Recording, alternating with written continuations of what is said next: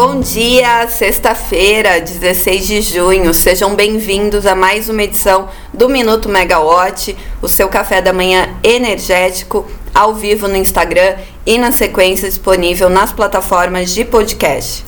Bom, hoje vocês fecham a semana comigo, Natália Bezutti, em um boletim que a gente vai falar sobre eventos, principalmente sobre eventos, né? Agora de manhã tem o lançamento de um estudo sobre eólica offshore no Rio Grande do Norte. Também tem a presença do ministro Alexandre Silveira. Bom dia, Solange. Bom ver você também. Também tem a presença do ministro Alexandre Silveira no Fórum Esfera no Rio de Janeiro e o ministro, né, que aliás ontem deu declarações polêmicas aí sobre a política de reinjeção da, do, do gás da Petrobras, então tem uma questão de embate aí também. E, e, além disso, a gente vai falar de todos os eventos da próxima semana, uma semana cheia de evento e principalmente no Rio de Janeiro. Bom, vamos começar falando né, da eólica offshore essa nova fronteira tecnológica de energia renovável aqui para o país e que só em potência instalada de projetos que estão em licenciamento no IBAMA dá quase a potência total em operação da matriz elétrica brasileira. São 182 gigawatts né, em pedidos de licenciamento do IBAMA, em 74 projetos, é, e esse é o último informe do IBAMA né, de março, então pode ser que tenha mais coisa por aí. E hoje o Instituto, Sen, o Instituto Senai do Rio Grande do Norte de Inovação em Energias Renováveis vai divulgar dados sobre o potencial eólico offshore na margem equatorial a margem equatorial aí, além das questões né, de petróleo, também vindo para as energias renováveis e para exploração eólica offshore. Falando um pouquinho né, do recorte do Rio Grande do Norte, que é a maior potência hoje de eólica offshore, e a governadora Fátima Bezerra já disse uma vez que também quer, quer ser o pioneiro aí na exploração offshore da eólica. Só o Rio Grande do Norte tem 10 projetos né, em licenciamento no IBAMA, somando 18 gigawatts. E, do, é, e um desses projetos né, é, é, menor, tem uma turbina de 7 e outra de 15 megawatts, é justamente para pesquisa e foi justamente protocolado pelo Senai do Rio Grande do Norte. Bom, o evento então começa agora às nove e tem a presença do Jean Paul Prats, o presidente da Petrobras, da governadora Fátima Bezerra. Também está previsto a presença da ministra de Ciência e Tecnologia, Luciana Santos. Tem bastante gente aí, né, importante do setor e do governo. E só para também dar um destaque, né, a gente ainda vai esperar o que vem é, desse dessa apresentação e o, o Senai ele promete que é o, um, um, dado inédito, né? Ele promete dados promissores aí para a margem equatorial no lançamento.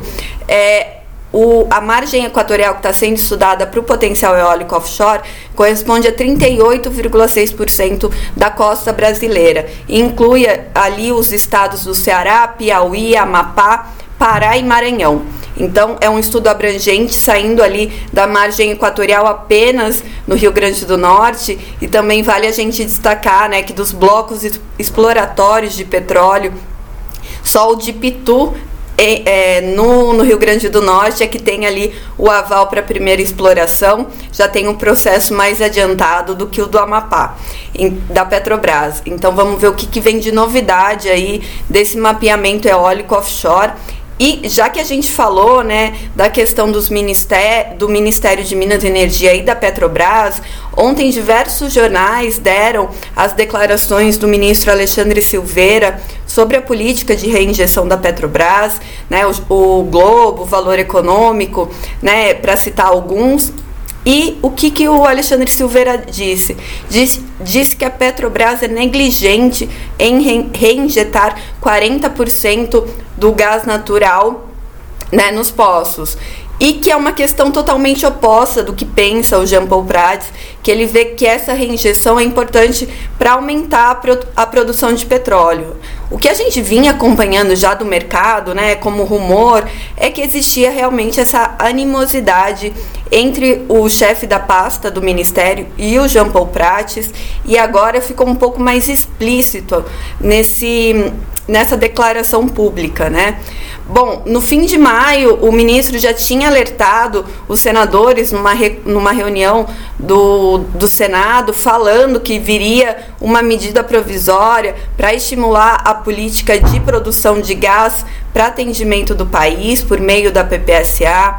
Em maio também foi publicada aquela resolução do CNPE com as diretrizes do programa Gás para Empregar, que também prevê, eu até grifei aqui, um, um trecho bem explícito, né? É, que na, na resolução a redução dos volumes reinjetados, além do tecnicamente necessário, o programa visa reduzir né, o que está sendo reinjetado. Então é para estudar também isso. E enquanto tudo isso acontece, né, e a gente vai acompanhar como que vão se dar essas declarações aí no fim de semana, na próxima semana entre eles. Hoje o ministro Alexandre Silveira ele participa do evento da Esfera Brasil para tratar de habitação e infraestrutura energética, evento no Rio de Janeiro, no Copacabana Palace. Mas vamos falar um pouquinho da próxima semana, porque ela está muito agitada e vale todo mundo já deixar anotado aí na agenda tudo que está previsto. Entre entre o que está previsto, tem, claro, a reunião da ANEL, da diretoria, e entre os assuntos que vão ser deliberados, a pauta saiu ontem, né? Então pode ser que alguma coisa mude até terça, mas entre os assuntos está o segundo leilão de transmissão previsto para esse ano, né? Estava previsto um terceiro, mas agora o plano é que esse terceiro fique para o próximo ano. Então, esse segundo leilão, que prevê 20 bilhões em investimento e 4.500 quilômetros de linhas de transmissão, com destaque para um bipolo, o que vai ligar Maranhão a Goiás. Só esse bipolo tem quase 3 mil quilômetros em 800 kV e é o leilão que a ANEL trouxe aquela inovação, né? De, de ampliar o prazo para entrada em comerci operação comercial dos empreendimentos, né? Ela ampliou de 60 para 66 meses. Por quê? Porque ela tem percebido no, na cadeia de fornecimento que os fabricantes não vão conseguir entregar o, o que é necessário para concluir as obras. Então, com isso, ela ampliou esse prazo.